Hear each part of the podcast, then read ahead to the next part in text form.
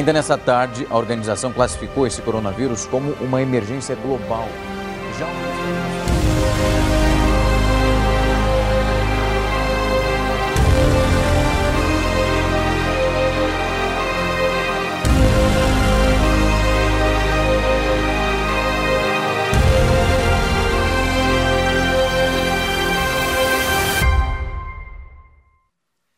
Essa é a terceira parte da nossa série de mensagens chamada Guia de Sobrevivência para os Últimos Dias. E através dessa série nós estamos falando sobre a volta de Jesus. A pandemia do coronavírus trouxe à tona novamente essa questão. Muitas pessoas estão perguntando se nós estamos diante do fim. Será que Jesus está voltando? Será que realmente chegou a hora? E o que nós queremos através dessa série é trazer respostas bíblicas sobre esse assunto. O que nós vemos na Bíblia é que Jesus falou a respeito do fim. Lá nos evangelhos existem, existe aquilo que nós chamamos de o sermão escatológico de Jesus, quando Jesus falou a respeito de sinais que antecederiam o seu retorno.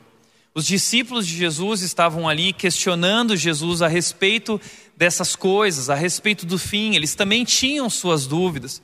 E a resposta de Jesus foi muito interessante porque ele disse que ele não tinha uma data, ele não tinha um horário, apenas o Pai uh, sabia a respeito disso.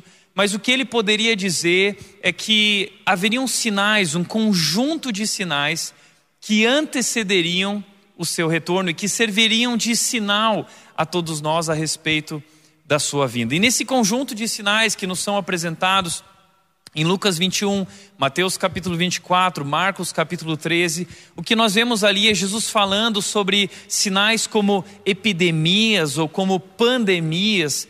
Jesus fala sobre terremotos, ele fala sobre guerras e revoluções, ele fala sobre fome. Então, existe uma série de sinais que nós estamos vendo hoje e temos visto ao longo dos últimos anos acontecendo.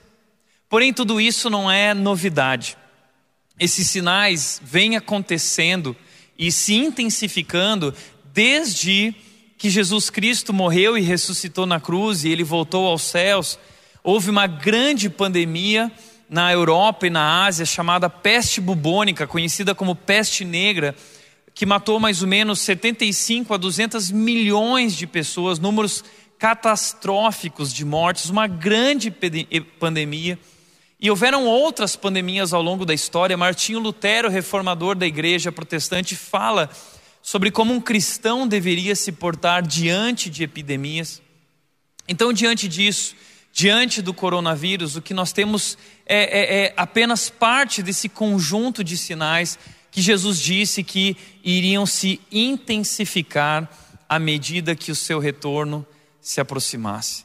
Então, uh, isso é interessante porque nós podemos ter a certeza de que Jesus está voltando. Nós não sabemos como será exatamente, não sabemos quando vai acontecer, não podemos colocar uma data, não podemos dar uma previsão exata. Jesus pode voltar daqui a um minuto, ele pode voltar daqui a mil anos. Mas o que através da palavra de Deus nós podemos saber, através dos sinais que temos visto, podemos saber, é que Jesus está voltando. E cada dia que passa, nós estamos mais próximos do seu retorno. E quando a Bíblia fala sobre esse tema a respeito do fim, o que a Bíblia quer gerar em nós é fé e não medo. Confiança naqueles que creem em Jesus Cristo como o seu Salvador e como o seu Senhor. E através dessa série, o que nós temos falado aqui é sobre a importância desse tempo.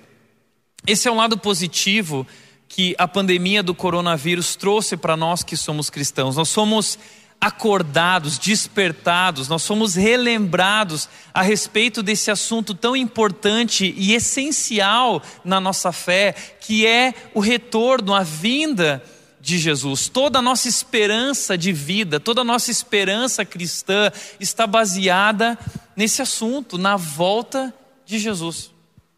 Então, nessa série, estamos falando sobre isso, trazendo foco para nossas vidas e falando sobre como se portar, como nós devemos viver diante de uma crise, diante de uma pandemia, mas especialmente diante da nossa esperança da volta de Jesus. E hoje eu gostaria de continuar falando sobre isso. Na semana passada nós vimos que nós somos convocados por Deus, chamados por Deus, para viver com os pés aqui na terra, mas com o coração no céu. Vivemos o aqui e agora, com os olhos no ali e além. E somos chamados a viver na terra como peregrinos, como estrangeiros, como um sinal do reino de Deus apontando para Jesus. Esse é o nosso chamado. Nós temos uma missão, nós temos um propósito dado por Deus como cristãos. E hoje eu gostaria de continuar falando sobre essa missão. E tem um texto, um versículo que eu quero é, te relembrar, talvez você já conhece ou não conhece, mas é um texto importante na minha vida, que é o texto de Marcos, capítulo 16, versículo 15, e esse texto diz o seguinte: Jesus lhes disse: Vão ao mundo inteiro e anunciem as boas novas a todos. Essas foram as últimas palavras de Jesus para os discípulos aqui no Evangelho de Marcos, logo depois da sua ressurreição, Jesus estava com os discípulos, ele agora tinha ressuscitado, ele tinha provado que de fato era Deus, o Filho de Deus. Então ele disse: agora vão e compartilhem as boas novas, compartilhem essa verdade. O que é aqui as boas novas? As boas novas nada mais são do que o evangelho. A palavra evangelho é uma palavra que vem do grego e significa literalmente boas novas, é uma boa notícia. Compartilhem essa boa notícia sobre a salvação, sobre o amor de Deus que foi derramado em favor de vocês. Então, esse é o chamado de Jesus para as nossas vidas. Mateus também fala é, sobre isso em Mateus 28, 20, dizendo: Jesus disse para os discípulos: Vão e façam discípulos de todas as nações. Vão. Então, essa agora é a nossa missão como, como cristãos: ir ao mundo inteiro e anunciar as boas novas, falar de Jesus, falar sobre o nosso Salvador, falar sobre essa esperança que existe em nós, do que Jesus Cristo fez. E as boas novas, a boa notícia, de que não importa o que aconteça, Ele vai voltar para nos salvar e nos resgatar. Esse texto ele tem uh, um papel muito importante na minha história de vida. Eu já contei para vocês algumas vezes que na minha casa não tinha decoração, na minha casa tinha versículo bíblico espalhado por todos os cantos, desde a cama até o meu armário, até o espelho do banheiro quando eu escovava os dentes. Em cada lugarzinho eu tinha uma série de versículos. E na cozinha da minha casa, no lugar onde eu tomava o café da manhã todas as manhãs antes de ir para escola, eu sentava lá e havia um versículo gigante em letras garrafais, que era esse versículo de Marcos 16, 15, que dizia: Ide, ide. É, e nessa versão na NVT diz: Vão ao mundo inteiro e anunciem as boas novas a todos.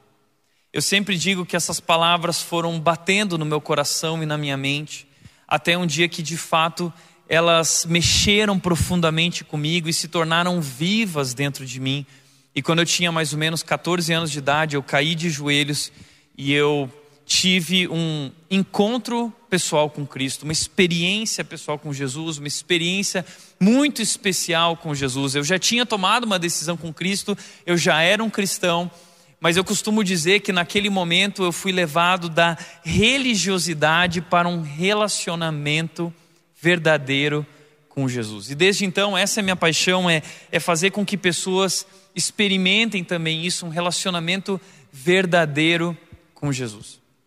E aquela experiência foi tão marcante que minha vida foi transformada da noite para o dia. Aquilo ali, aquele momento foi a minha consagração, foi a minha entrega também para o ministério pastoral. Ali com 14 anos eu recebi o chamado para o ministério pastoral e eu lembro que eu fui tomado por um fogo muito forte dentro de mim, um desejo muito profundo ardente de falar sobre Jesus. Eu queria falar sobre Jesus para todo mundo.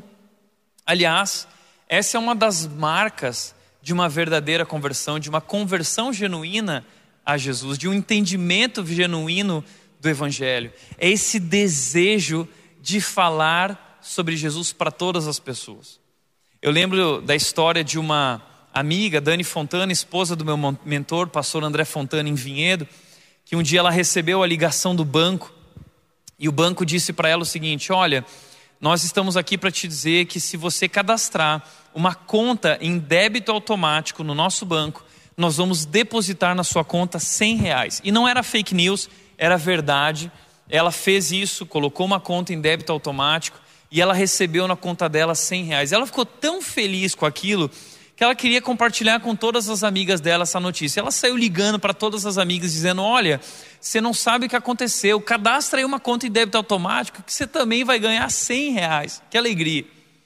Mas veja só, quando nós falamos de Jesus, nós estamos falando de algo muito valoroso, algo muito especial, uma notícia de grande alegria. E quando nós conhecemos Jesus de verdade, nós somos tomados por esse desejo de compartilhar isso com todas as pessoas. E eu lembro que eu comecei chamando meus amigos da igreja, falando: olha, é, eu tive um encontro com Cristo, algo que mudou a minha vida. Eu quero contar a minha história com Jesus para vocês. E aquilo começou a provocar um movimento no nosso grupo, dentro da igreja. Eu lembro que eu comecei a falar de Jesus para os meus amigos, eu fui tomado por essa paixão de falar sobre Jesus. Eu lembro que eu viajei pelo interior do Rio Grande do Sul com a PEC, a missão, a PEC, pregando o evangelho em lugares muito distantes e lugares muito pobres, tomando banho no rio, dormindo em lugares que não tinha teto, do, dormindo, dormindo em cima de saco de serragem. Lembro que eu fui pregar o evangelho, falar de Jesus em favelas. Uh, lembro também que fui pregar o evangelho para pescadores, pegando barco de quatro horas para dentro do mar, para passar uma semana dentro de uma comunidade de pescadores uh, tomando banho frio e sendo picado por, aquelas, uh, por aqueles insetinhos pólvora que vão deixando marcas no seu corpo e experiências muito bacanas, muito diferentes e complicadas, mas com esse desejo de falar de Jesus. Lembro de uma experiência que eu fui falar de Jesus no meio dos índios. E estava lá no meio dos índios tendo que falar sobre esse Jesus, sobre essa verdade para os índios. E esse é o nosso chamado como cristãos: falar de Jesus para todas as nações, falar de Jesus para todos. Eu tenho amigos que estão vivendo no meio da Amazônia, pregando Jesus, falando de Jesus no meio dos índios também, e eles vivem lá, são sustentados por pessoas para poderem pregar o Evangelho lá. Eu tenho amigos que estão é, dirigindo igrejas que são igrejas perseguidas em lugares onde o evangelho é proibido, em países muçulmanos. Pessoas que estão lá dando suas vidas, colocando suas vidas em risco para falar a respeito dessa verdade de Jesus. A Bíblia nos chama para essa missão. A missão de nós sermos testemunhas, de fazermos discípulos, de levarmos as boas novas. Jesus disse em Atos 1:8, antes de voltar para os céus, ele disse para os discípulos o seguinte: Vocês vão receber poder ao descer sobre vocês o Espírito Santo, e vocês serão minhas testemunhas aqui em Jerusalém e por toda a Judéia e Samaria e até os confins da terra. Essa é a nossa missão. Nós somos chamados para falar de Jesus. Eu conheci um grande homem que me inspirou. Ele era um evangelista. Ele gostava de falar de Jesus. Esse homem se chamava Pastor Ari Veloso, um grande pastor responsável também uh, pela história de vida, participou da conversão da minha mãe também, Margarete. E eu lembro que as histórias do pastor Ari, que ele, ele era aquele cara que ele pregava em todo lugar que ele estava, saía pregando o evangelho para todo mundo. Ele teve um problema no coração, precisou fazer um transplante de coração. E ele era tão palmeirense, um palmeirense roxo, que ele precisou desse transplante de coração e ele brinca que ele foi fazer o transplante lá nos Estados Unidos porque ele tinha muito medo de ganhar o coração de um corintiano. Então, para não correr esse risco, ele foi para os Estados Unidos e quando ele voltou, ele não podia mais dirigir carro. E aí ele andava de táxi. E a igreja dele era a Igreja Batista do Morumbi e diz que todos os táxis que atendiam o Morumbi já tinham se convertido a Cristo, porque ele pregava o evangelho para todos os taxistas. E eu vivi, fui prova de uma das histórias do pastor Ari Veloso, quando uma vez é, nós batizamos lá em Vinhedo um piloto uh, de avião. E o que aconteceu com esse piloto? Ele estava uh, no meio do voo dele, pilotando o avião, quando ele recebeu uma notícia da aeromoça, A aeromoça disse para ele, o pastor Ari Veloso chegou na aeromoça e, e falou para ela o seguinte: Olha, vai avisar o piloto que eu tenho um recado para ele, eu tenho uma mensagem de Deus para ele. E aí a aeromoça foi lá, tal, falou, e o piloto acho que ficou preocupado, uma mensagem de Deus, a gente está aqui no meio do céu, o que, que, será que é? Manda esse cara vir aqui. Pastor Ari Veloso foi lá e pregou o evangelho para o piloto do avião, e o piloto do avião se converteu, entregou a sua vida a Jesus, recebeu Jesus Cristo como seu Salvador, e depois de uma semana, esse piloto veio nos procurar, ele morava em Vinhedo, ele veio nos procurar e nós batizamos ele. São histórias incríveis. Agora, uma das coisas que nós precisamos entender é que falar de Jesus não é algo só para evangelistas. Todos nós somos chamados a ser esses evangelistas, todos nós somos chamados a falar de Jesus através das nossas palavras, através das nossas atitudes, onde nós estivermos. É isso que deve mover as nossas vidas, é isso que deve orientar a maneira como nós vivemos. Nós somos representantes de Jesus aqui na terra e nossas vidas devem apontar para Ele falar sobre Ele. A pergunta que eu levanto é: o que as pessoas têm visto através da sua vida? As pessoas estão conhecendo Jesus através da sua vida? Eu acho legal porque os discípulos, depois que receberam de Jesus essa ordem, eles se espalharam. Eles saíram pregando o evangelho, fazendo disso a missão de vida deles, a prioridade deles. Eles ocuparam o tempo deles com isso, e é isso que significa buscar em primeiro lugar o reino de Deus, é colocar o plano de Deus, a missão de Deus à frente da minha vida.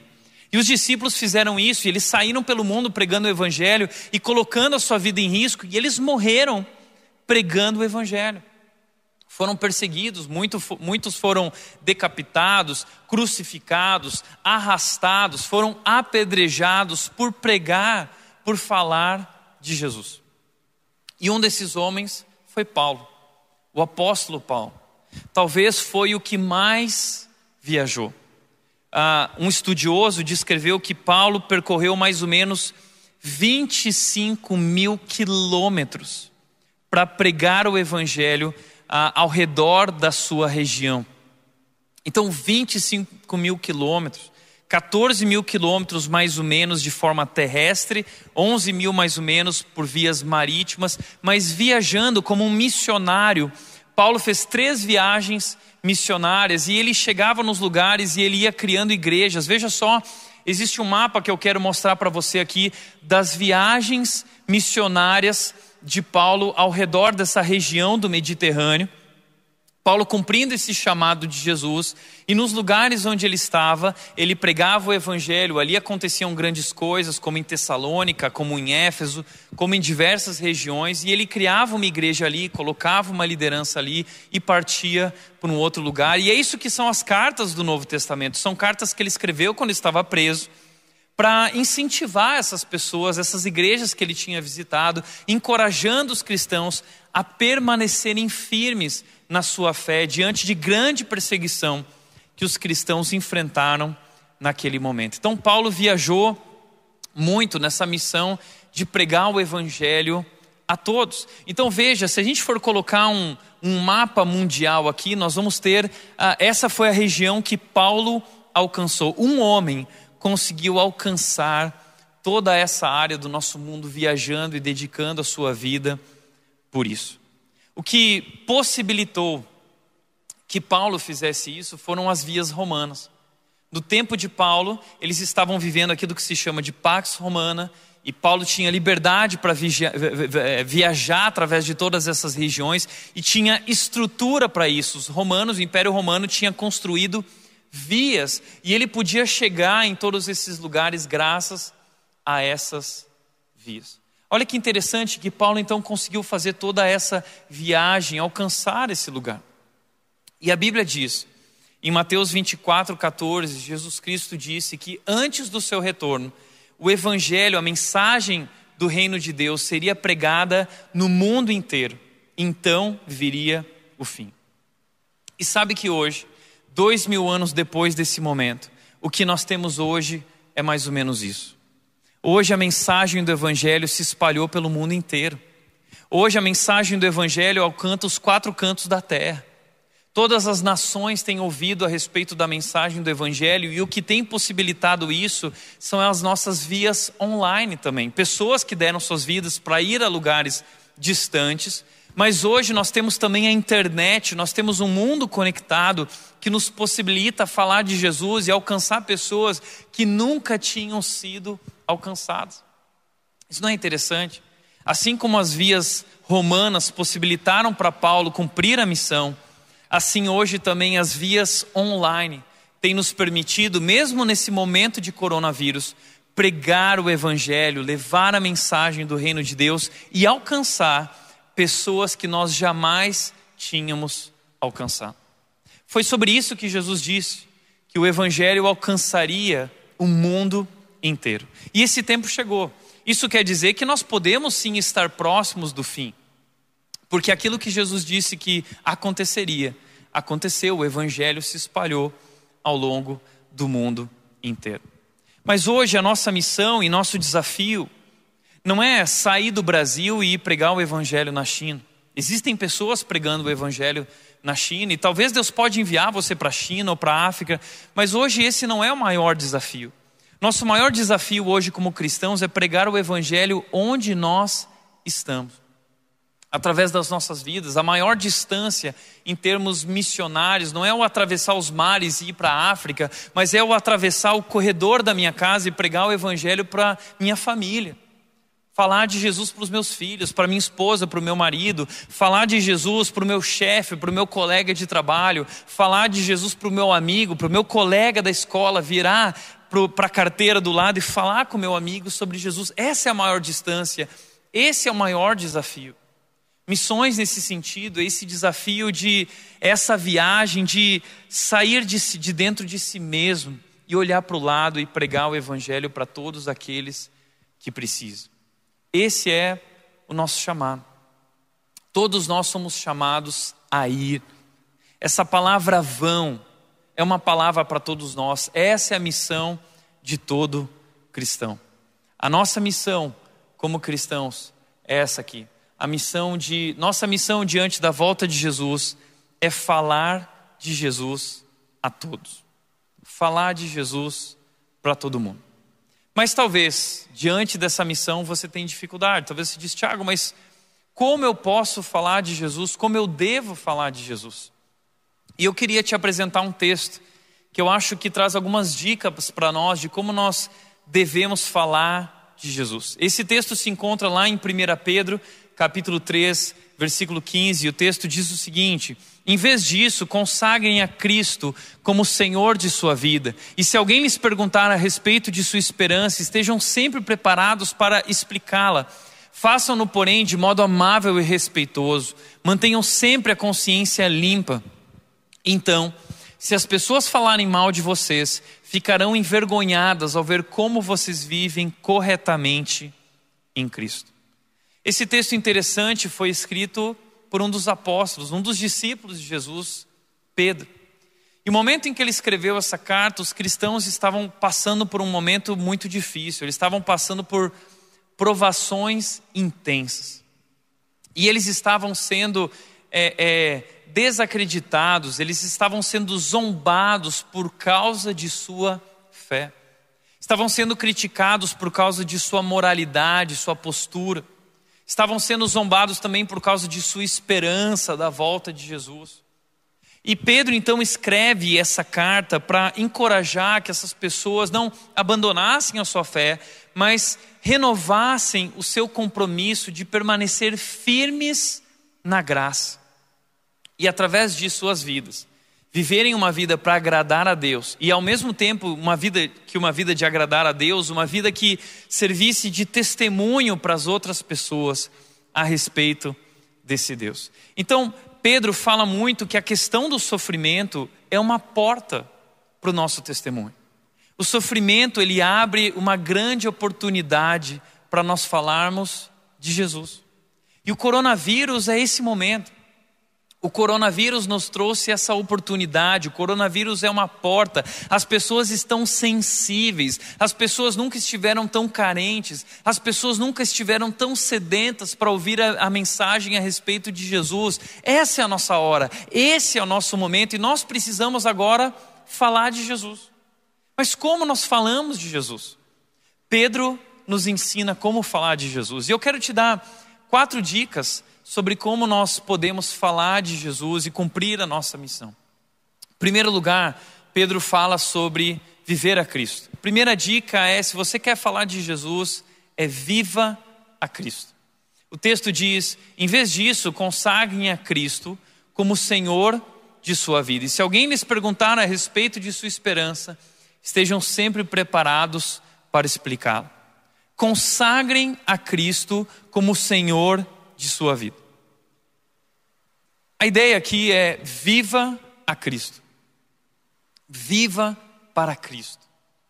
O contexto desse texto é um momento de pressão, onde os cristãos estavam sendo questionados a respeito daquilo que eles faziam. As pessoas achavam os cristãos muito estranhos. E Pedro está dizendo para eles não se moldarem para eles não se conformarem com essa pressão e não se amoldarem a, a, a, isso que as pessoas estavam falando, mas viver para agradar a Deus, consagrar Cristo como Senhor e buscar agradar a Ele e viver somente para Ele. A ideia aqui é viva para Cristo. E a minha questão para você é: você vive a Cristo? Algo que o pastor Ari Veloso dizia, que me marcou também, ele sempre dizia: se você não vive a Cristo, não fale de Cristo. Se você não vive a Cristo, não fale de Cristo. Como cristãos, nós temos uma grande responsabilidade.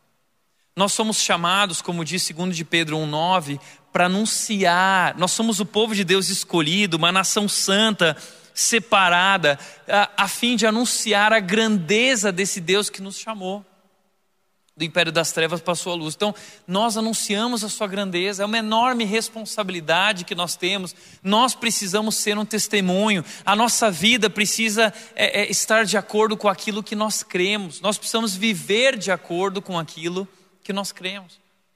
E a minha pergunta é: você tem vivido de acordo com aquilo que você diz crer sobre Jesus? Eu lembro que eu não sei se você sabia disso, mas eu na minha adolescência aprontei muito. Eu sempre fui uma criança e um adolescente que aprontava. Na escola eu aprontava, no clube que eu nadava eu aprontava. E aprontava muito, ao ponto de meus pais serem chamados constantemente, ter muito problema, fui suspenso, problemas desse tipo. Até que aos 14 anos eu tive o meu encontro com Jesus, a minha consagração, e isso mudou a minha forma de viver. O problema é que até aquele momento eu vivia como um crente agente secreto. Eu não queria que ninguém soubesse que eu era cristão. Na eu ia na igreja, eu era o crente certinho, santinho, bonitinho, mas eu saía da igreja, eu tirava aquela roupinha de crente e eu não queria que ninguém descobrisse que eu era cristão. O problema disso foi que quando eu assumi a minha fé de verdade, eu decidi falar de Jesus para os meus amigos, eles tiveram um choque. Foi um choque para eles. Eu lembro quando eu comecei a falar para eles: olha, eu, eu, sou cristão, eu conheço Jesus. Eles olhavam para mim e diziam: o quê? Você? Ah! Eles, davam, eles davam muita risada, porque eles não conseguiam acreditar que eu era um cristão, porque eu aprontava muito. Mas a partir dali minha vida foi transformada, graças a Deus, e é isso que eu quero dizer para você. Será que você tem vivido de acordo com aquilo que você prega? Infelizmente, hoje no Brasil, o nome dos cristãos tem caído em descrédito, porque muitas vezes, quando fala assim, ah, mas ele é crente, aí a pessoa já fala assim, não, então eu não quero nem saber, porque crente é a pior espécie, é a pior raça. E de fato, muitos cristãos não têm uma postura correta, não vivem de acordo com os valores da palavra de Deus, os valores da eternidade. A boa notícia, a boa notícia é que Deus quer transformar, Jesus quer transformar e pode transformar a sua vida se você permitir se você se render a Ele de verdade. E a questão que eu quero levantar com você é: você tem vivido um relacionamento com Jesus? Você tem vivido com Cristo também? Porque você quer levar, lembra, nossa missão como igreja é levar as pessoas a um relacionamento crescente com Jesus. Mas a pergunta que muitas vezes eu faço para as pessoas que estão na nossa igreja é: você tem vivido um relacionamento crescente com Jesus? De que adianta você querer levar alguém a Jesus, a um relacionamento com Jesus, se você não tem vivido e experimentado na sua vida pessoal um relacionamento crescente com Jesus? Então, eu preciso viver isso. Isso precisa ser verdade na minha vida e eu preciso viver a Cristo. Às vezes eu ouço pessoas dizendo: Ah, Tiago, é verdade. Tem aquela frase que muitos dizem que é de São Francisco de Assis, se não me engano, que diz: pregue o evangelho e, se necessário, use palavras. Muita gente posta isso, acha essa frase bonita, mas deixa eu dizer uma coisa: eu acho essa frase um absurdo. Essa frase está totalmente errada. Porque a Bíblia diz que nós precisamos pregar o Evangelho usando palavras também. Nós não pregamos o Evangelho só com nossa vida, mas também não pregamos o Evangelho só com palavras. Nós precisamos usar palavras e precisamos ser um testemunho daquilo que nós estamos falando. O livro de Romanos, capítulo 10, versículos 13 e 14, diz isso. A Bíblia diz que todo aquele que invocar o nome do Senhor será salvo. Mas como invocarão se não creram nele? E como crerão se não tiverem ouvido a seu respeito? E como ouvirão a seu respeito se ninguém é, pregar para eles a palavra de Deus? Romanos 10, 17 diz que a fé vem pelo ouvir e ouvir a palavra de Deus. Então, o nosso papel como cristãos é pregar a palavra, viver a Cristo, mas também pregar a palavra através da nossa vida e usando também a palavra de Deus. Viva a Cristo. A segunda dica que eu daria, ah, continuando, o versículo 16 diz: Mantenham sempre a consciência limpa. Então, se as pessoas falarem mal de vocês, ficarão envergonhadas ao ver como vocês vivem corretamente em Cristo. Os cristãos estavam sendo acusados. E aí, uh, Pedro diz para eles o seguinte: olha, é, mantenham a consciência limpa, ajam da maneira correta para agradar a Deus. E não importa o que eles digam, eles serão envergonhados ao ver como vocês vivem corretamente em Cristo. Essa deve ser a nossa postura como cristãos. Que quando nos acusarem, nos perseguirem, as pessoas sejam envergonhadas porque temos sido testemunho. E entenda uma coisa: viver a Cristo tem um preço. Viver a Cristo muitas vezes pode significar ser perseguido por sua família, ou ser perseguido no trabalho. Viver a Cristo muitas vezes pode significar um prejuízo financeiro. Porque você se nega a omitir algo na sua declaração de imposto de renda, você se nega a, a, a, dar uma mercadoria, uma nota fria, você faz as coisas corretamente, muitas vezes isso pode significar um prejuízo. Muitas vezes ser cristão pode significar ser demitido, porque você se recusa a assumir uma postura mentirosa no trabalho ou fazer aquilo que não pode, que um cristão não deveria fazer. Então nós uh, devemos manter uma consciência limpa, nós devemos viver de acordo com aquilo que nós cremos. Segundo lugar, a segunda dica é aproveite as oportunidades. Se alguém lhes perguntar a respeito de sua esperança. Então, muitas vezes nós estamos vivendo a nossa vida e alguém nos questiona sobre nossa fé. E nós temos que aproveitar as oportunidades. A questão é que nós estamos tão ocupados, tão distraídos, que a gente não percebe as oportunidades. Nós estamos tão envolvidos com outras preocupações que nós esquecemos a nossa principal missão. E acabamos perdendo as oportunidades que Deus nos dá. Nós precisamos ser sensíveis. E muitas vezes Deus nos dá inúmeras oportunidades ao longo do dia, ao longo da semana, que ficaram para trás. Mas não apenas aproveitar as oportunidades, mas muitas vezes nós podemos construir oportunidade. Eu lembro que eu orava muito a Deus, dizendo: Deus, me dá uma chance, me dá uma oportunidade, abre uma brecha, Deus, para que eu possa falar. E era muito interessante porque dessa forma, orando, eu me tornava sensível para essas oportunidades. E Deus deu várias oportunidades. Eu lembro de uma vez que eu estava na escola e eu estava. É, era uma escola católica, no ensino médio. E aí estava todo mundo no começo, todo, todo dia, começava as aulas com uma, com uma reza do Pai Nosso, uma oração do Pai Nosso. E todo mundo orava o Pai Nosso, repetindo tal. E eu não orava o Pai Nosso, eu fechava, eu ficava na minha, fazia uma oração é, no meu coração para Deus. E um dia um dos professores parou a aula e ele disse: Tiago, você é rebelde? Por que, que você não reza o Pai Nosso como todo mundo reza o Pai Nosso? Você não acredita em Deus? E naquele momento eu falei assim: pronto. O momento que eu pedi para Deus para falar sobre a minha fé. E foi naquela hora que eu virei para ele e eu falei o seguinte: olha, eu acredito em Deus sim. Aliás, eu não somente acredito em Deus, como eu acredito que Ele enviou o Filho dele, Jesus Cristo, para me salvar dos meus pecados. E hoje, por causa do que Cristo fez, eu posso, eu posso ser chamado de filho de Deus, e como filho de Deus, eu, eu, eu tenho um relacionamento com Deus. Eu chamo Deus de pai. E nesse relacionamento eu aprendi a conversar com Deus, eu falo com Deus, eu coloco meu coração diante de Deus. Eu não faço uma reza, eu não uso palavras repetidas, eu tenho um relacionamento íntimo com Deus. Eu lembro que quando eu terminei de falar isso, a sala estava em silêncio. E o professor parou e disse: Será que você pode vir fazer uma dessas orações aqui para nós? E aí eu fui na frente de toda a sala e eu orei. E quando terminei de orar, todo mundo, meus amigos chamando, falando: Cara, que legal essa oração, puxa é, me fala mais sobre esse Deus, me fala mais sobre orar desse jeito. Eu lembro que quando chegou a época da, da, das provas de recuperação, muitos amigos tinham pegado na recuperação e eles viravam para mim e falavam assim: Cara, você tem umas orações tão legais aí, será que você não pode orar pela minha vida? Deus, eu sei que Deus te ouve. Né? Então, é, isso são oportunidades que Deus nos dá e nós devemos estar sensíveis, e não apenas sensíveis, mas também nós precisamos estar preparados. O texto diz: esteja sempre preparado para explicá-la. Se hoje alguém virasse para você e te questionasse sobre a tua fé, você estaria pronto para falar sobre isso? Você estaria pronto para é, dar a razão da sua fé, explicar a sua fé em Jesus? Porque eu vejo muitos cristãos que não estão preparados, infelizmente. Quando você pergunta, é, o que você acredita? O que você crê? As pessoas começam a se embaralhar, não sabem o que dizer. Mas nós precisamos estar preparados. O que Pedro está dizendo é que nós temos que saber explicar a nossa fé.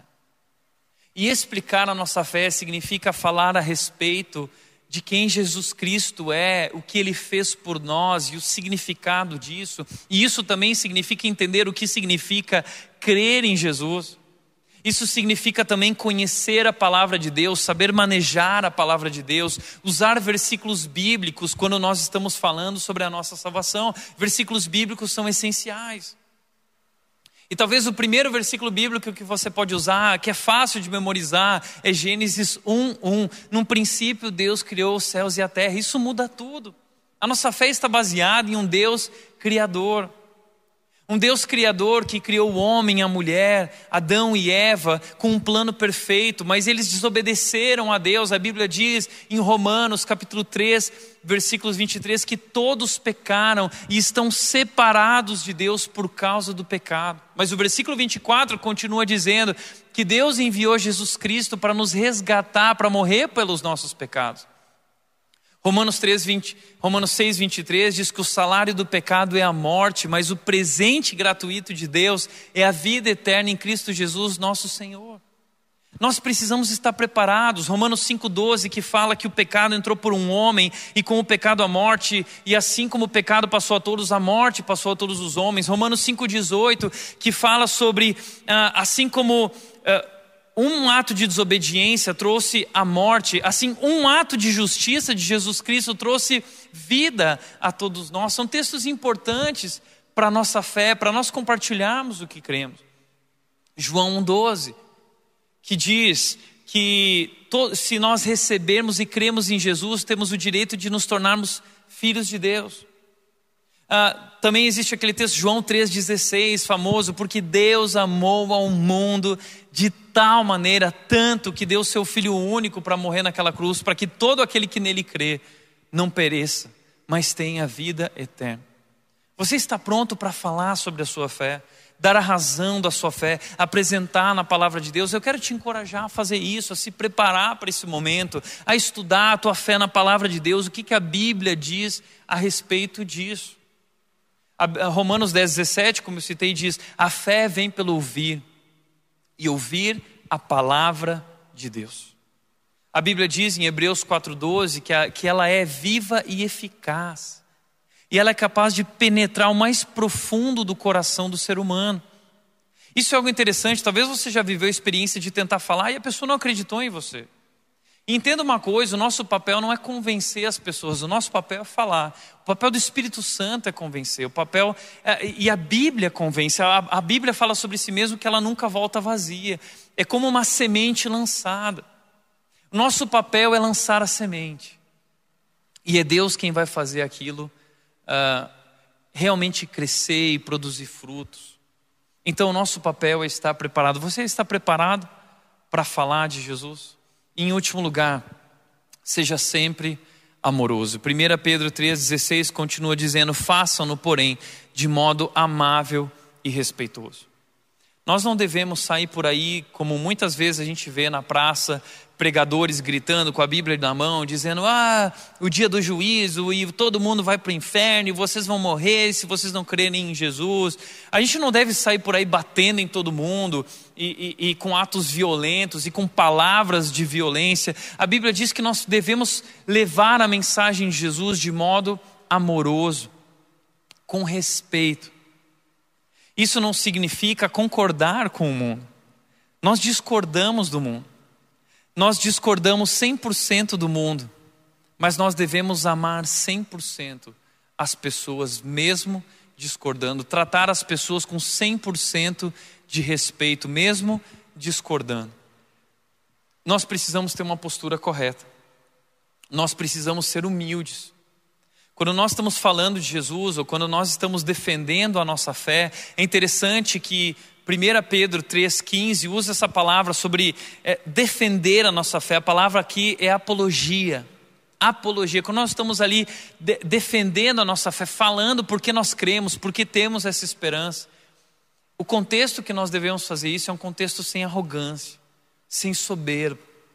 Nós devemos ser humildes, porque nós também éramos pecadores e Jesus Cristo morreu na cruz, deu a sua vida por nós e nos transformou a partir da nossa fé, crendo nele, nos tornamos filhos de Deus.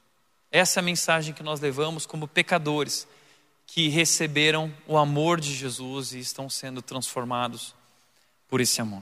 Eu quero te deixar para finalizar três dicas. Se você é uma pessoa que quer falar de Jesus para parentes e amigos, como eu posso falar de Jesus para parentes e amigos. Talvez você não sabe como fazer, e eu quero te dar uma dica que me ajuda e sempre me ajudou, que são os três Cs.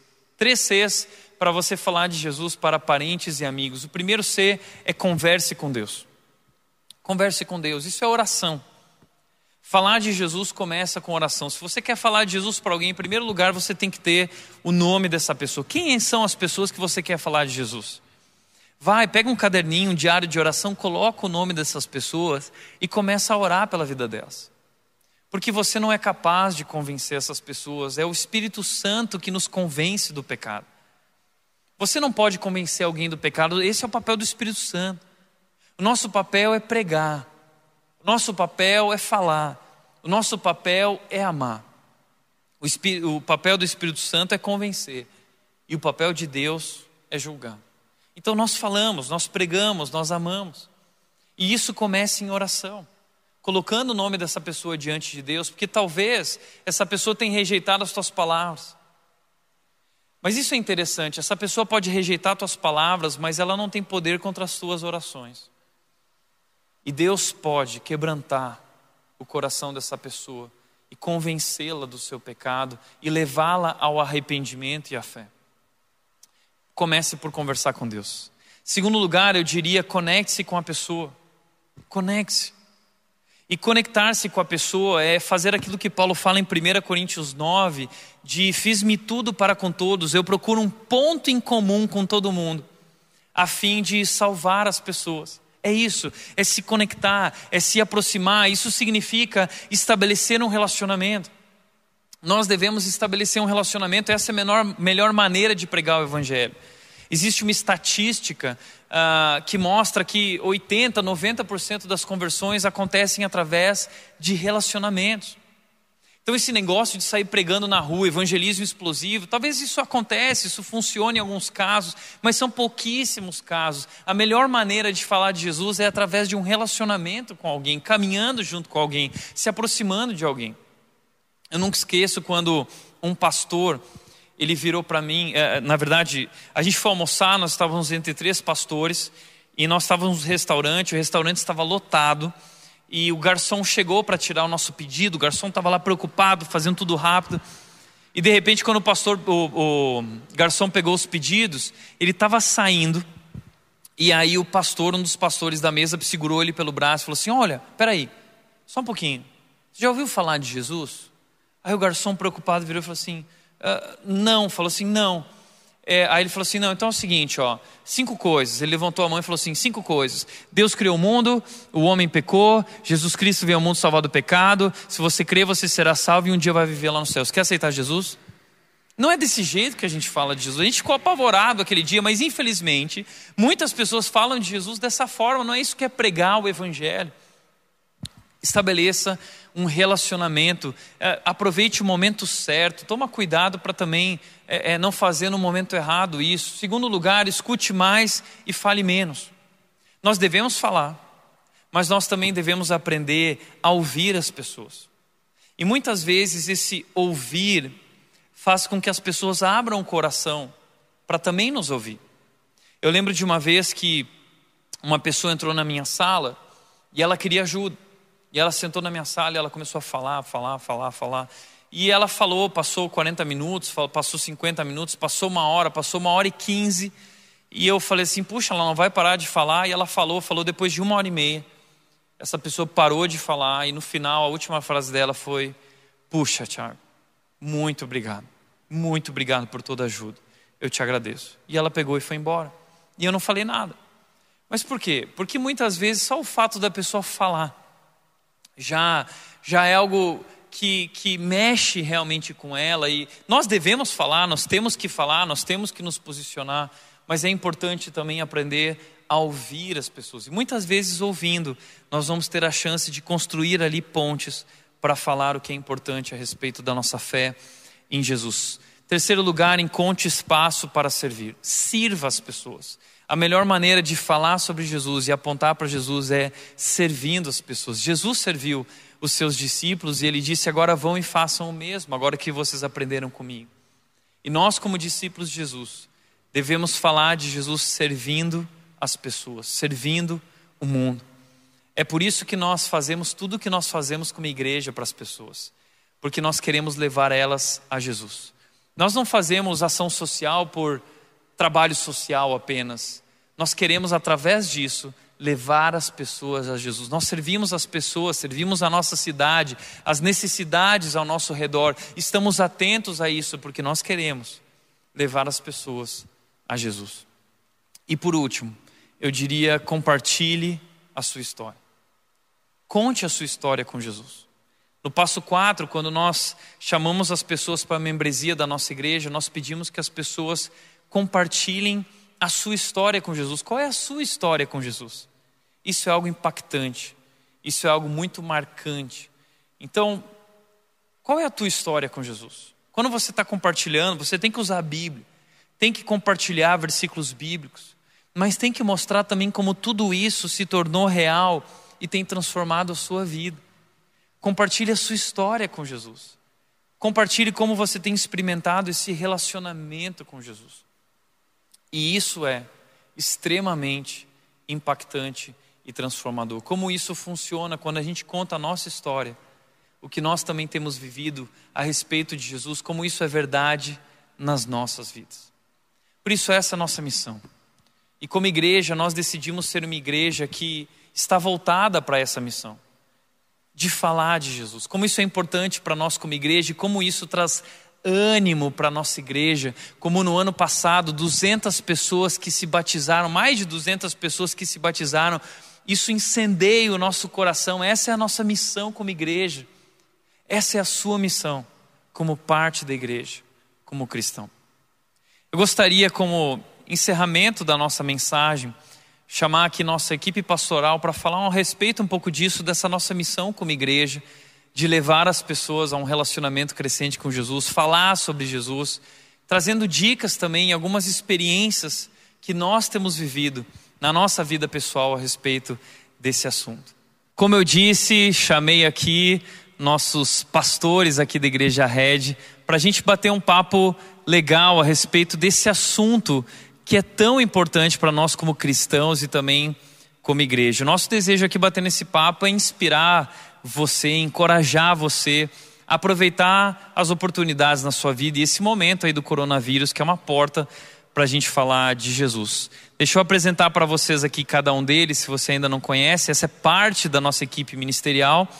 Aqui nós temos o Washington, que é nosso pastor da área de ensino, pastor da área de formação, discipulado, aconselhamento bíblico. Abner, nosso pastor da nova geração, que reúne aí jovens, adolescentes, pré-adolescentes. Temos aqui o Tiago Cata, que é o nosso pastor da área de comunicação, responsável por tudo que envolve a comunicação aqui na nossa igreja e tem tido bastante trabalho aí nessa época de coronavírus. Felipe, nosso pastor de pré-adolescentes, né, dentro desse braço da nova geração. O Felipe trabalha com pré-adolescentes, também trabalha como um dos nossos especialistas de vídeo aqui na igreja. E o Arthur, que é nosso pastor de jovens aqui na igreja, trabalha com os jovens dentro do braço da nova geração e é o único solteiro entre nós, então fica a dica. Ele foi o que mais se arrumou para esse momento. Você pode ver que ele está. Ele passou na loja lá hoje na Montreal lá para comprar uma roupinha para vir aqui participar desse momento, tá? Gente, deixa eu fazer uma pergunta para vocês sobre essa história que tem a ver com a nossa missão de levar as pessoas a Jesus. Eu queria perguntar na vida pessoal de vocês, vocês já viveram essa experiência de falar sobre Jesus para alguém? Alguma experiência legal para contar para a gente? Cara, tem várias experiências muito legais para compartilhar. Eu quero escolher uma para falar, é, onde a gente estava numa época lá na igreja Batista em Carianos, lá em Floripa, e a gente aproveitou uma oportunidade para falar de Jesus no colégio. A escola do bairro abriu a porta porque eles precisavam muito é, de projetos que fossem é, com temas assim de cidadania, né? Então a gente usou isso, até você falou na mensagem, a gente usou isso como uma ponte para entrar no colégio e conseguir ali mobilizar, estar tá mais perto do, dos jovens, adolescentes ali, criando relacionamentos e falando de Jesus. Então é uma história bem legal que deu muito certo né? e, e foi muito bacana. Essas histórias de falar de Jesus nas escolas é muito legal, altas experiências. Né? Eu tenho uma história para contar, não sei se eu me orgulho muito disso, é, mas foi muito especial para mim. Eu certa vez eu ia para a igreja e eu precisava ir no ponto de ônibus, pegar um ônibus para ir para a igreja. Quando eu cheguei lá, eu estava orando, pedindo a Deus uma oportunidade, e tinha um, uma pessoa aleatória que eu nunca tinha visto na vida. Eu não sabia como chegar, criar algum ponto de contato, enfim. E a única coisa que me veio na cabeça foi perguntar para ela: Poxa, você é crente? Você é cristão?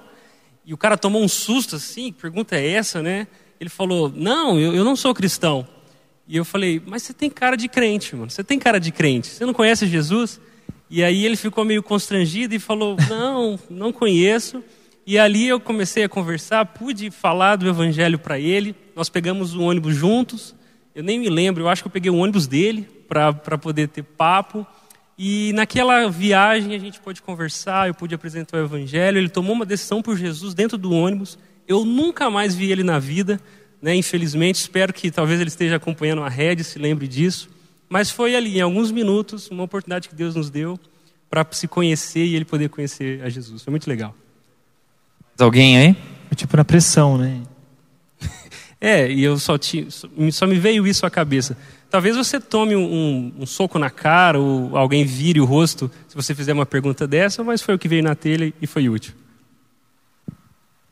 Legal, mas alguém tem alguma história legal aí? É, eu lembro também que quando eu passei no vestibular e fui para a universidade, eu orava e falava, Deus, me dá uma oportunidade de falar de Jesus, de transformar a universidade. É, aquilo ali nunca mais vai ser a mesma depois que eu chegar ali e tudo. Uh, e no meu primeiro dia de aula, uh, calor, não conhecia ninguém da sala, ninguém se conhecia ainda. Na primeira aula, a professora juntou alguns grupos dos alunos e ela distribuiu alguns temas para debate. E o meu grupo pegou assim: é, casamento homossexual, a favor ou contra? E quando eu peguei, eu falei: putz, cara, logo no primeiro dia eu vou ter que me posicionar. Eu lembro que todo mundo perguntou: ah, e qual que é o tema? E eu falei: ah, casamento homossexual, a favor ou contra? E todo mundo olhou e falou: ah, não precisa nem discutir, né? Todo mundo é a favor. E eu falei, e agora? Falo ou não falo? Falo ou não falo? E eu falei, falei, não, mas eu sou contra. E aí eu, eu, eu lembro que eu fiquei revoltado, porque falei, Deus, calma, no primeiro dia de aula, eu queria pelo menos né, criar um, um relacionamento. E eu tive que ir na frente da sala, me posicionar quanto a isso. E durante todo minha, minha meu tempo de faculdade, eu, eh, eu fui confrontado nesse sentido. Então, teve uma aula, por exemplo, que o professor chegou na sala, ele entrou, deu bom dia e falou assim: Abre, você é cristão, você é evangélico, não é? Falei, sou. Eu falei, então tá, então os últimos 15 minutos da aula você vai, é seu, você vai poder vir aqui na frente e falar da sua crença pra gente, compartilhar disso com a gente. Uma outra história, eu estava na fila da faculdade, da, da cantina, de manhã, estava com muito sono. E aí um amigo da minha sala virou para mim e falou assim: Abre, você é a favor da liberação da maconha? E eu lembro que quando ele fez isso, a fila inteira virou e falou assim: tipo, Nossa, que assunto legal para debater, né? E ali eu tive que me posicionar e a gente criou uma roda de, de conversa ali na, no, na, no centro da nossa cantina. Então, uma coisa que eu queria deixar bem clara é que quando a gente pede oportunidade para falar de Jesus, a gente precisa ser sensível a isso, porque ele vai te dar oportunidade. Eu pedi oportunidade para falar na faculdade e ele escancarou as portas para eu falar, né? Às vezes a gente pede, mas fica se desviando disso o tempo todo, né? Ah, espera alguém vir me perguntar e falar assim, ah, me fala de Jesus. E aí a gente vai falar, não, a gente tem inúmeras oportunidades no nosso dia a dia, a gente precisa ser sensível nesse sentido. Né? Que legal. Bacana. Eu tenho uma história que aconteceu dentro de um carro, né? Indo buscar um amigo para para uma festa, para um aniversário. E ali foi um momento ímpar na minha vida. Tava me convert... Acabei de me converter, aquela coisa de falar de Jesus, né? De expressar o amor a Ele. E ali falando para o meu amigo sobre Jesus e tal, falei assim, cara, você está caminhando para uma vida longe dele. E aí ele disse assim: Você está dizendo então que eu vou para o inferno?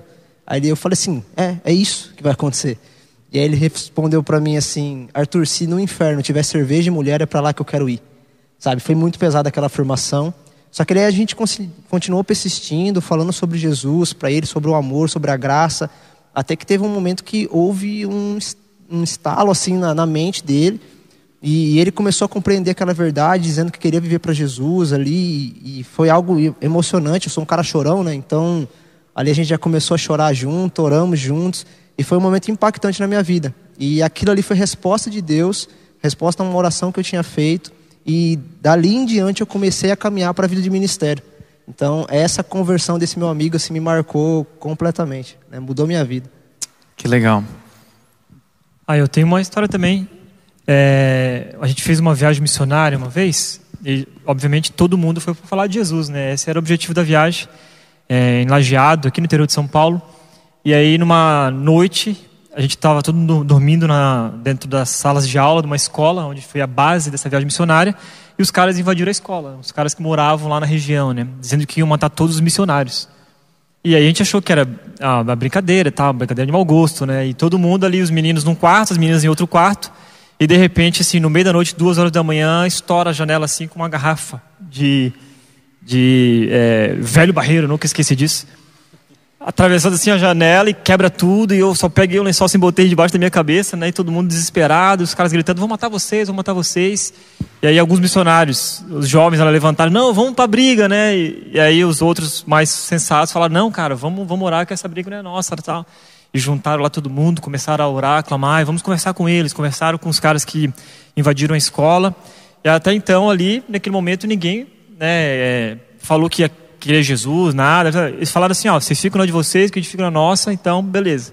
No dia seguinte, fizemos um culto. E aí, dois caras foram lá e falaram assim: ó, a gente invadiu a escola ontem. Nós estamos aqui hoje para dizer que nós queremos entregar a vida para Jesus. E aqui estão tá as facas que nós invadimos ontem para matar vocês. E aí um dos missionários falou assim: então joga a faca ali então que nós vamos orar por vocês, né? E aí aqueles caras se ajoelharam lá, entregaram vida para Jesus e foi muito legal assim né, esse, movimento que do relacionamento com as pessoas que estavam diante de nós, nós arrumamos briga, né? Cada um teve seu respeito e ali teve um, uma, é, duas vidas sendo impactadas, né, por Jesus, né? Acho que essa experiência de de falar de Jesus, ela é realmente muito marcante, né? A gente lembra disso, isso isso traz uma alegria para nós. Eu sempre digo, eu acho que não existe uma alegria maior que levar alguém para Jesus, né? É, isso é muito verdade. O Arthur até comentou, né? Isso, isso foi uma experiência que mexeu muito comigo. E eu confesso que às vezes eu sinto saudade de viver experiências como essa, porque hoje, como pastor, a única oportunidade que eu tenho de pregar o evangelho, que é uma grande oportunidade, é, é no púlpito. Né? E estou pregando aqui na igreja, mas eu sempre peço para Deus oportunidades fora desse ambiente. E né, experiências próximas a mim. Infelizmente, eu vivo dentro da igreja, no escritório da igreja, e são poucos os momentos que eu estou fora desses ambientes com crente, né? E um dos momentos que eu sempre estou fora é na academia. Academia, para mim, agora eu estou 45 dias sem academia, já está todo mundo me zoando por causa das camisas, estou murchando. Mas a academia não é só um lugar para mim treinar, mas é também uma oportunidade de testemunho. E e na academia eu estou sempre aproveitando as oportunidades para falar com alguém. E tem várias pessoas na rede que vieram através do tempo de academia e estou sempre buscando isso. Eu acho que a gente tem que viver buscando oportunidades assim, onde a gente estiver. E eu queria aproveitar para fazer uma pergunta para vocês aqui. Não sei se vocês estão preparados para responder essa pergunta, mas a gente falou de, de coisas assim na escola ou na rua e dentro de casa, na família. Vocês têm pessoas dentro da família de vocês, como talvez muitos que estão assistindo a gente, que, que não são cristãos e vocês oraram pela vida deles ou tiveram a oportunidade de falar. Algum de vocês tem uma experiência assim para contar para nós e talvez encorajar quem está ali. Como, como que a gente pode falar de Jesus para quem é da nossa família ou trabalha bem pertinho da gente no ambiente de trabalho? É, na verdade, tem é a história da família da minha mãe, que a família inteira não era cristã, não era da igreja, nada. E um tio meu se converteu, e por causa desse tio, e é uma família grande, são sete irmãos, se eu não me engano, meus avós eram na época, mas os irmãos e os agregados, né? E por causa desse tio meu que se converteu, ele foi de um por um, converteu a família inteira, e, e foi um grande testemunho, assim, né? Na verdade, a, a vida dele foi é, transformada e as pessoas não acreditavam muito assim, mas depois que viram de fato e a transformação, isso acabou impactando e a família inteira se converteu, meus avós, meus tios, todos. E eu sou fruto disso, né? Minha mãe se converteu naquela época também, quando conheceu meu pai, e aí se firmou na igreja. Eu nasci já num lar cristão, graças a Deus. Então, é, essa história é bem marcante para mim, assim, também serve na minha família. Hoje tem várias pessoas, primos, alguns que ainda não são é, cristãos convertidos, mas tem o exemplo dentro de casa. É semelhante à história do Felipe, começou pela minha tia. Ela tinha por volta de 12 anos, corajosa, foi sozinha para a igreja, né, e minha família, por parte de mãe, toda católica, e por meio do testemunho dela, da vida dela, ela foi alcançando as irmãs, daqui a pouco a mãe, né, e a minha mãe foi alcançada por isso. Eu também nasci num lar cristão, só que a maior luta da, da minha família era com meu avô. Meu avô ele, ele era alcoólatra, então a ponto de só sentir o cheiro né, da cerveja ou de qualquer bebida alcoólica, ele já ficava em, em estado assim de embriaguez mesmo, um nível muito alto. E aos 65, 67 anos ele foi alcançado por Jesus pelo testemunho e pela oração de toda a família. Então, essa é uma alegria imensa que nós temos, né, de ver que a graça de Deus ela pode alcançar independente de quem seja. Né? É verdade. Algo interessante que aconteceu aqui na rede, eu não sei quantos sabem, mas nós tivemos uma senhora de 102 anos, a dona Lourdes, se eu não me engano, que tomou uma decisão com Jesus. Hoje ela não está mais entre nós, ela cremos que ela está no céu com Jesus agora, foi aos 50 minutos do segundo tempo, né? 102 anos. Tomou uma decisão com Jesus aqui na rede a família ficou muito feliz. Então, como o Arthur disse, a gente não pode desistir, a gente tem que continuar através da nossa vida, né, falando de Jesus. Eu, eu preciso comentar um detalhe muito especial sobre essa senhora aqui na rede, porque cerca de duas semanas antes do falecimento dela, eu me lembro que eu conversava com ela lá na casa da Red, ela já depois dos 100, dos 100 anos, lamentando que os seus parentes, amigos já tinham falecido, ansiando por ver Jesus. Eu me lembro da nossa conversa de que eu falava, eu, falava, eu chamava ela de vó, né? Eu falava, vó, Jesus está preparando um lugar especial para você com Ele, confie nele, se alegre nisso. E faz muito sentido tudo isso que a gente tem falado sobre os últimos dias, essa esperança de ver Jesus. Porque duas semanas depois nós soubemos que ela havia falecido. Mas como foi especial para mim e para toda a família que estava ali perto saber que ali antes de da morte chegar, ela pôde se alegrar e de novo encontrar forças para inclusive encarar a morte. Na esperança de que estaria com Cristo. Isso é, é fantástico. Eu acho que uma palavra de encorajamento para você que tem familiares, pessoas próximas que não conhecem Jesus, é não desista. Continue orando, entregando a vida dessa pessoa diante de Deus. Continue falando, continue vivendo e sendo um testemunho dessa mensagem. E como a história do ladrão na cruz, né? Que minutos antes da sua morte reconheceu quem Jesus era e Jesus disse: Ainda hoje estarás comigo no paraíso. A gente não sabe, mas às vezes nos últimos minutos de vida dessa pessoa que você conhece, ela pode lembrar dessa mensagem, se render aos pés de Jesus. Então, não desista, tá bom? Uma outra pergunta que eu queria fazer para vocês: vocês já viveram alguma frustração de falar de Jesus e, e não ter dado certo, ou a pessoa ter rejeitado? É, eu vivi uma experiência no meu âmbito profissional. Eu trabalhava numa rádio é, e eu fazia uma produção dessa rádio, né? E um dia eu estava sentado na sala, chegou um dos clientes da rádio, sentou e conversando comigo ali sobre um produto que ele estava produzindo na rádio. E ele começou a se abrir, falou que estava muito triste. Uh, e, é, em questão de 15 minutos de conversa, ele me contou todos uma série de problemas que ele havia vivido, né? Que ele estava vivendo e compartilhou comigo que estava pensando em se matar. Eu tinha 18 anos na época. Eu lembro que eu fiquei desesperado porque eu não me sentia preparado para falar com ele, eu não sabia o que falar com ele. Eu lembro que na época do MSN ainda, eu, eu chamei meu pastor de, de jovens da igreja e falei, cara, está acontecendo isso, me explica o que, que eu falo para ele. Eu lembro que eu saí dali muito mal, assim, porque eu falei, cara, que baita oportunidade que eu tive de, de impactar a vida dele com, a, com o evangelho de Cristo e eu não, não me sentia preparado, eu não, talvez não estudava, não buscava esse tipo de, uh, de, de, conhecimento, de métodos né, para atingir o coração dessas pessoas. Eu lembro que eu fiz uma oração ali, depois que ele foi embora, a nossa conversa foi super rasa. E eu lembro que eu fiz uma oração ali na sala. Eu falei, Deus, me ensina a compartilhar aquilo que eu vivo. Se eu não, se eu não consigo falar daquilo que eu tenho vivido, talvez eu não tenha vivido tudo isso que eu acho que eu estou vivendo. E né, foi uma grande frustração, mas se tornou uma grande decisão para a minha vida, assim, de me aprofundar nesse relacionamento para que eu possa falar daquilo que eu vivo. E é algo que a gente tem compartilhado com os, com os adolescentes da viagem missionária do sertão, que a parte mais difícil é o treinamento, porque lá a gente vai viver, vai, vai passar para aquelas pessoas aquilo que a gente vive, aquilo que a gente é com Jesus Cristo. Uh, e foi uma decisão que eu também fiz na minha adolescência. Legal, Abner. Mais alguém alguma frustração? A, a minha frustração desde novo era que quando a gente fazia os impactos evangelísticos, né, e todo mundo contabilizava as pessoas que elas tinham falado de Jesus.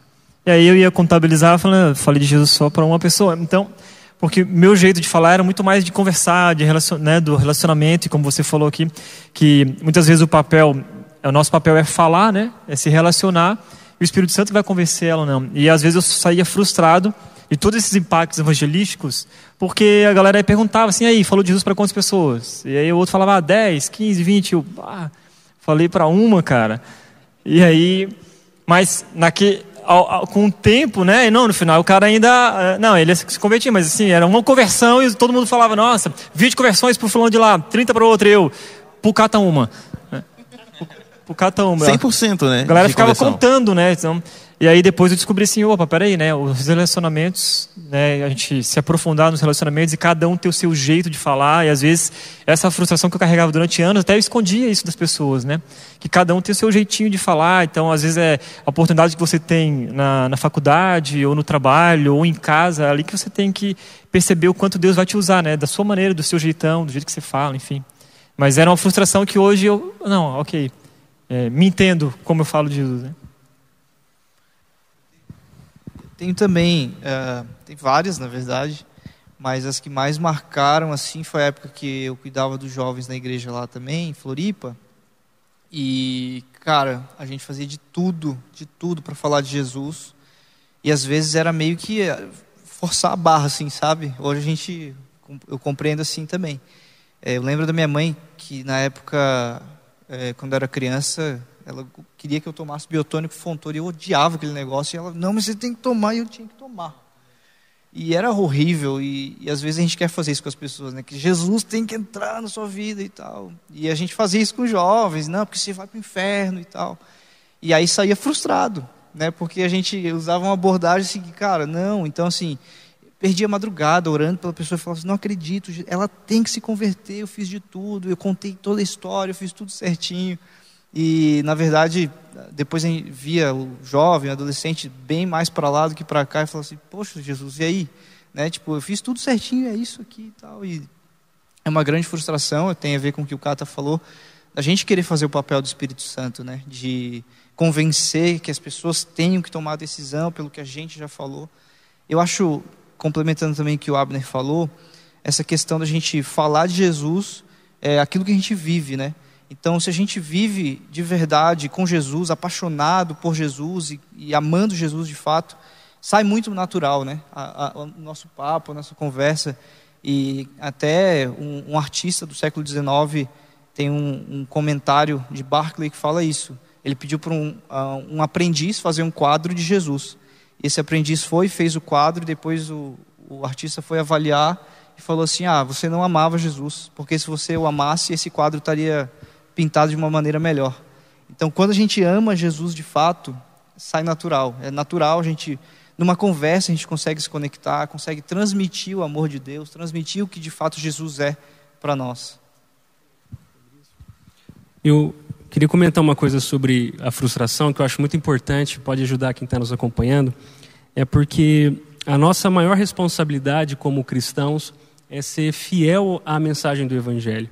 Eu acho que o que deveria deixar a gente frustrado é quando, numa oportunidade que nós tivermos, nós não compartilharmos o Evangelho na sua inteireza, de modo fiel.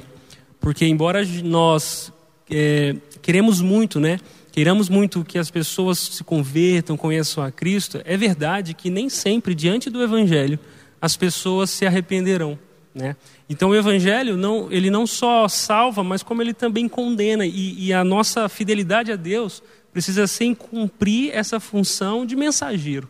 Agora, como essas pessoas receberão a mensagem, aí já não está mais na nossa, no nosso poder, e o máximo que nós podemos fazer é orar para que Deus os leve ao arrependimento.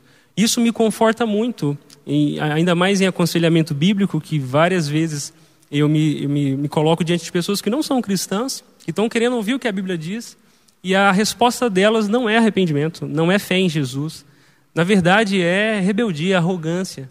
E nós precisamos oferecer essas pessoas a Deus nessa expectativa de que Deus é quem tem poder para converter alguém. Muito legal. Também vivi uma experiência na minha adolescência com relação ao meu melhor amigo. É, eu queria muito falar de Jesus para ele, não só ele, todos os amigos ao meu redor. E eu procurava várias oportunidades. E eu lembro que de uma vez que eu algumas vezes que eu tentei falar com ele, até que ele virou para mim e disse: Tiago, não me vem de novo com esse papo de Jesus, porque é, saber se Jesus aí eu não quero ouvir. Se você começar com essa história de Jesus aí, a gente não vai dar mais para a gente ser amigo. E eu sofri muito na época da adolescência, bullying, por causa dessa história de ser crente depois da minha consagração. E comecei a construir um relacionamento com eles, mesmo diante de zombaria, perseguição deles. Mas a gente foi construindo um relacionamento. E eu lembro que Muitos anos depois, um deles, o meu melhor amigo, virou para mim e depois de anos também do colegial, a gente já tinha se formado, ele me chamou para uma conversa e ele disse: Tiago, é, eu estou me casando e, cara, estou vivendo um momento diferente da minha vida e minha cabeça está mudando muito. E eu lembro de uma coisa, eu lembro que você falava muito de Jesus para mim. Eu quero te dizer que eu nunca queria ouvir, mas a tua vida sempre me incomodou, cara e eu queria agora ouvir mais sobre esse Jesus. E foi uma oportunidade que Deus me deu depois de anos de falar sobre Jesus para aquele meu melhor amigo. Então, o que eu diria é: tenha paciência, muita paciência, tenha amor, cumpra o seu papel, né, sabendo que o papel do, é do Espírito Santo de Deus de convencer a pessoa. E se Deus quiser, no tempo de Deus, isso, isso pode acontecer. Bom, a gente está encerrando aqui nosso tempo. Uh, alguma dica que vocês querem deixar rapidamente? Alguém quer falar alguma coisa, uma dica assim de falar de Jesus? Rapidinho. Aprenda a se comunicar.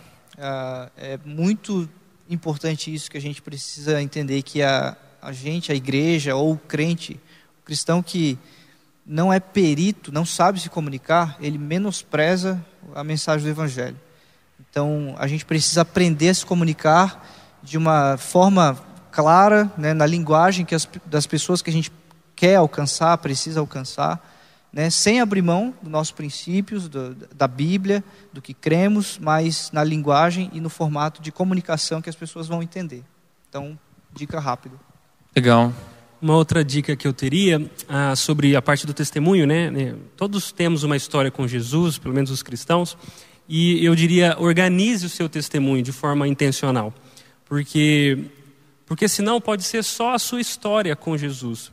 Mas organizar o seu testemunho tem mais a ver com a história de Jesus com você. Então eu diria, pense quem você era antes de conhecer a Cristo. O que você vivia, como pensava, como andava. Ah, então, antes de Jesus, então organize o seu testemunho dessa forma. Primeiro pense, antes de Cristo, quem eu era. Ah, conte também para essa pessoa o que aconteceu para que você o conhecesse Jesus. Foi uma mensagem, um versículo, um processo, enfim, uma pessoa. O que aconteceu? Quando Jesus te encontrou? Então, e depois diga para essa pessoa como você anda agora com Jesus. Então, de uma forma prática, né? Antes de Jesus, ah, o que aconteceu e depois que você conheceu Jesus, como você tem vivido. Eu acho que essa intenção no testemunho é, faz com que a sua história seja mais do que uma história de fé, mas uma mensagem, uma experiência verdadeira com a palavra de Deus. E isso é muito importante para que as pessoas saibam. Uma palavra que eu gostei muito, encerrando, Washington, aqui, é, você usou a palavra intencionalidade no testemunho. Eu acho que a gente tem que entender isso, essa intencionalidade no viver a Cristo para falar de Cristo. Essa é a nossa missão como cristãos, é o que Jesus nos chamou para viver como igreja, hoje aqui na terra, apontando para Ele e levando pessoas a Cristo. E que a gente possa viver dessa forma de forma intencional para Cristo, lembrando dessa nossa missão e onde a gente estiver, que a gente esteja disponível e sensível para ser usado por Deus para isso. Eu gostaria de orar por você é, e por aqueles que, que Deus vai colocar ao teu redor, para que Deus te use para levar essa mensagem de salvação para aqueles que não conhecem ainda. Vamos orar? Pai, eu quero te agradecer pela nossa igreja, Deus, o que nós temos vivido juntos aqui a oportunidade de levar pessoas a Jesus e, e, ver o que Jesus tem feito na vida das pessoas, transformando a vida delas, assim como transformou as nossas vidas. É uma alegria para nós, isso tem incendiado o nosso coração como igreja. Mas que Deus, cada membro da nossa igreja, cada pessoa que está conectada aqui com a gente, que se inspira na rede, se sente uh, uh, parte também da rede de alguma forma, que o Senhor encoraje todas as pessoas, Deus, a participarem dessa missão também, entenderem que o Senhor quer usá-las onde elas estão, muitas vezes em lugares que nós, como pastores, jamais alcançaríamos, mas o Senhor colocou cada um deles ali e que cada um, Deus, de nós possamos viver de forma intencional onde nós estivermos, Deus, apontando para essa mensagem de salvação, apontando para Cristo e para o teu reino, levando pessoas a Jesus. Deus, usa nossas vidas, nós estamos à tua disposição. Obrigado pelo tempo de culto hoje. É, espero que o Senhor tenha incendiado corações aqui para essa missão de falar de Jesus. Assim nós oramos em nome de Jesus. Amém.